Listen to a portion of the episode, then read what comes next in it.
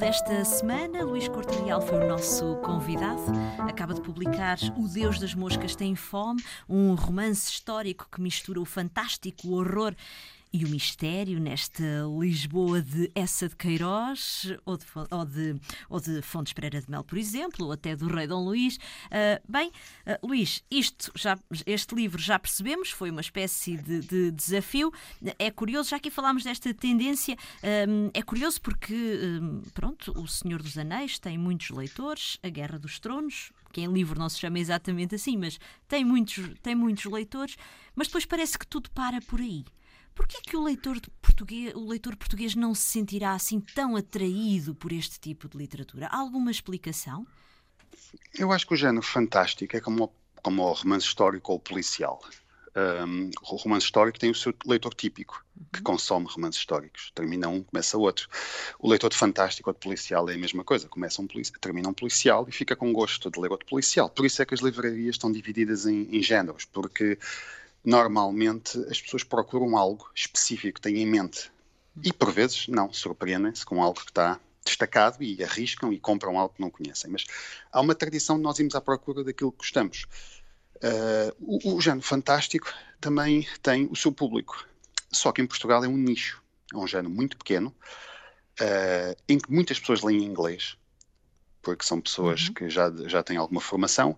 Portanto, leem inglês porque é mais barato, porque os livros estão disponíveis a dois cliques de distância, porque se calhar nem pagam portes para vir de, de Inglaterra ou, ou, de Espanha.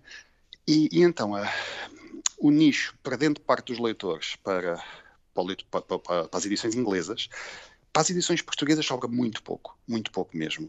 Portanto, é muito difícil publicar uh, fantasia, ou ficção científica, ou horror, quando não é uh, carregado ao colo por uma grande produção de, de Senhor dos Anéis de televisão, uhum. ou por uma Guerra dos Tronos de, de cinema, de televisão, ou, ou, por jogos de computador que têm muito sucesso, como o The Witcher, que agora também tem uma série. Portanto, quando, quando são estes fenómenos, um, o, o, nicho cresce e é invadido pelo, pelo, pelo leitor eh, generalista. E conseguem-se vendas muito interessantes. Né? Guerra dos Tronos está sempre nos tops, uh, Senhor dos Anéis, na altura, esteve nos tops. Agora, quando não há televisão, nem há cinema para carregar os livros, uh, o nicho vai, vai perdendo a sua dimensão e fica ali pequenino Exato. Para uns aliás, milhares de leitores. Aliás, recordo-me bem que um, a saída de emergência já trouxe pelo menos duas vezes ou três, agora não sei se a memória me está a falhar, o George R. R. Martin a, a Portugal, o autor Verdade. da, da Trouxemos duas vezes, uma, uma vez antes ainda de haver uma série de televisão. E quase ninguém lá... ligou nenhuma, não foi?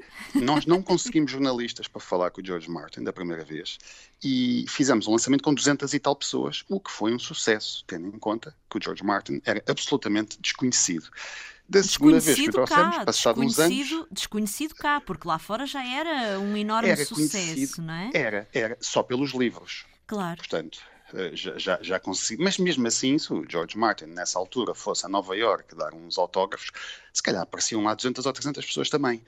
Hoje em dia aparecem 20 mil, aparecem uns milhares. Nós da segunda vez trouxemos o George Martin eram filas a perder de vista, enchemos um teatro e cabia lá o dobro, havia o dobro das pessoas ainda lá de fora à espera, uhum. filas de horas e horas e horas. Portanto, aí se vê o peso que uma boa série de televisão ou um, um bom filme às vezes pode ter uh, nas vendas e na projeção de um livro e de um autor.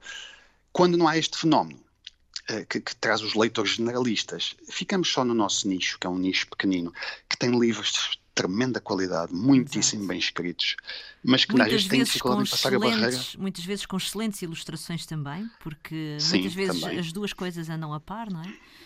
Isso também, sim, também. Então o Tormenta também tem algumas exato, ilustrações exato. que procuram replicar o, a arte da época, não é? Aquelas ilustrações antigas que se viam nos livros do Júlio Verne e de outros, de outros escritores uh, do século XIX. O Deus das Moscas tem fome, de Luís Corte Real. A edição é da saída de emergência. Boas leituras.